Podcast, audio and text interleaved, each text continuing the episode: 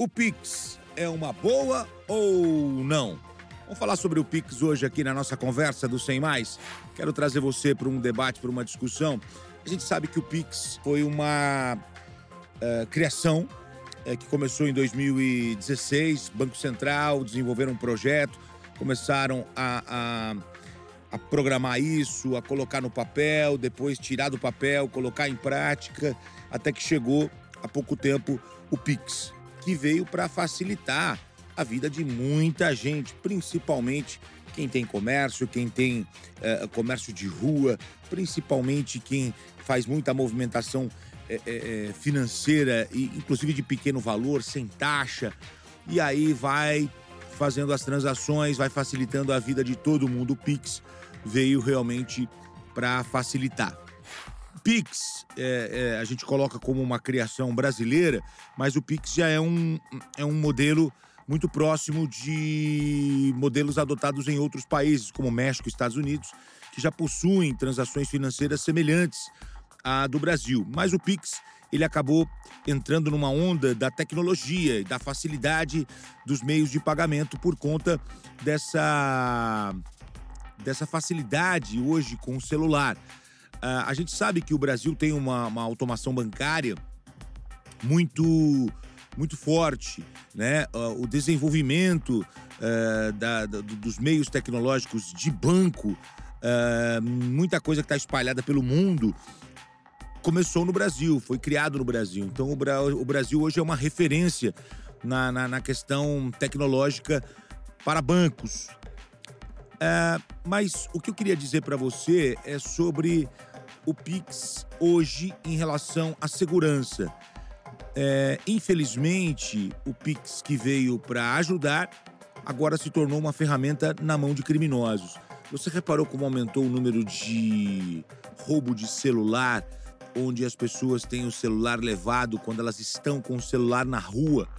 Ou então, quando o criminoso chega, pede o teu celular e antes de levar o celular, ele pede para você destravar, porque ele vai te dar um jeito de entrar na sua conta bancária e fazer transferências através do Pix. Eu queria uh, trazer essa conversa, esse debate para você, é, porque eu acho que é necessário que a gente é, converse sobre este assunto. Essa ferramenta ela é importante, ela é fundamental, mas já não está na hora de criar algo para impedir sequestro relâmpago, para diminuir isso.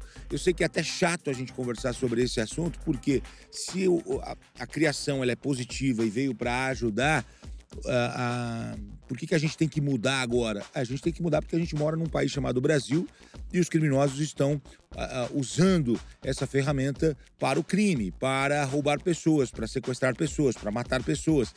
É, é, é uma discussão que não deveria nem existir, mas em um país desigual, em um país de terceiro mundo, em um país onde a criminalidade está solta na rua, a gente tem que conversar. O Pix é uma realidade, o Pix é uma facilidade, mas o Pix é também uma ferramenta dos criminosos. O que, que a gente faz neste momento? Eu estou trazendo essa discussão porque eu creio que do jeito que está não pode ficar. Se você pedir para o banco não confirmar a transação, esperar um tempo, você vai tirar a agilidade. Então, aquela pessoa que está vendendo milho na rua e aceita um Pix e na hora que cai o Pix, ela já entrega o milho, ela já não vai poder fazer mais.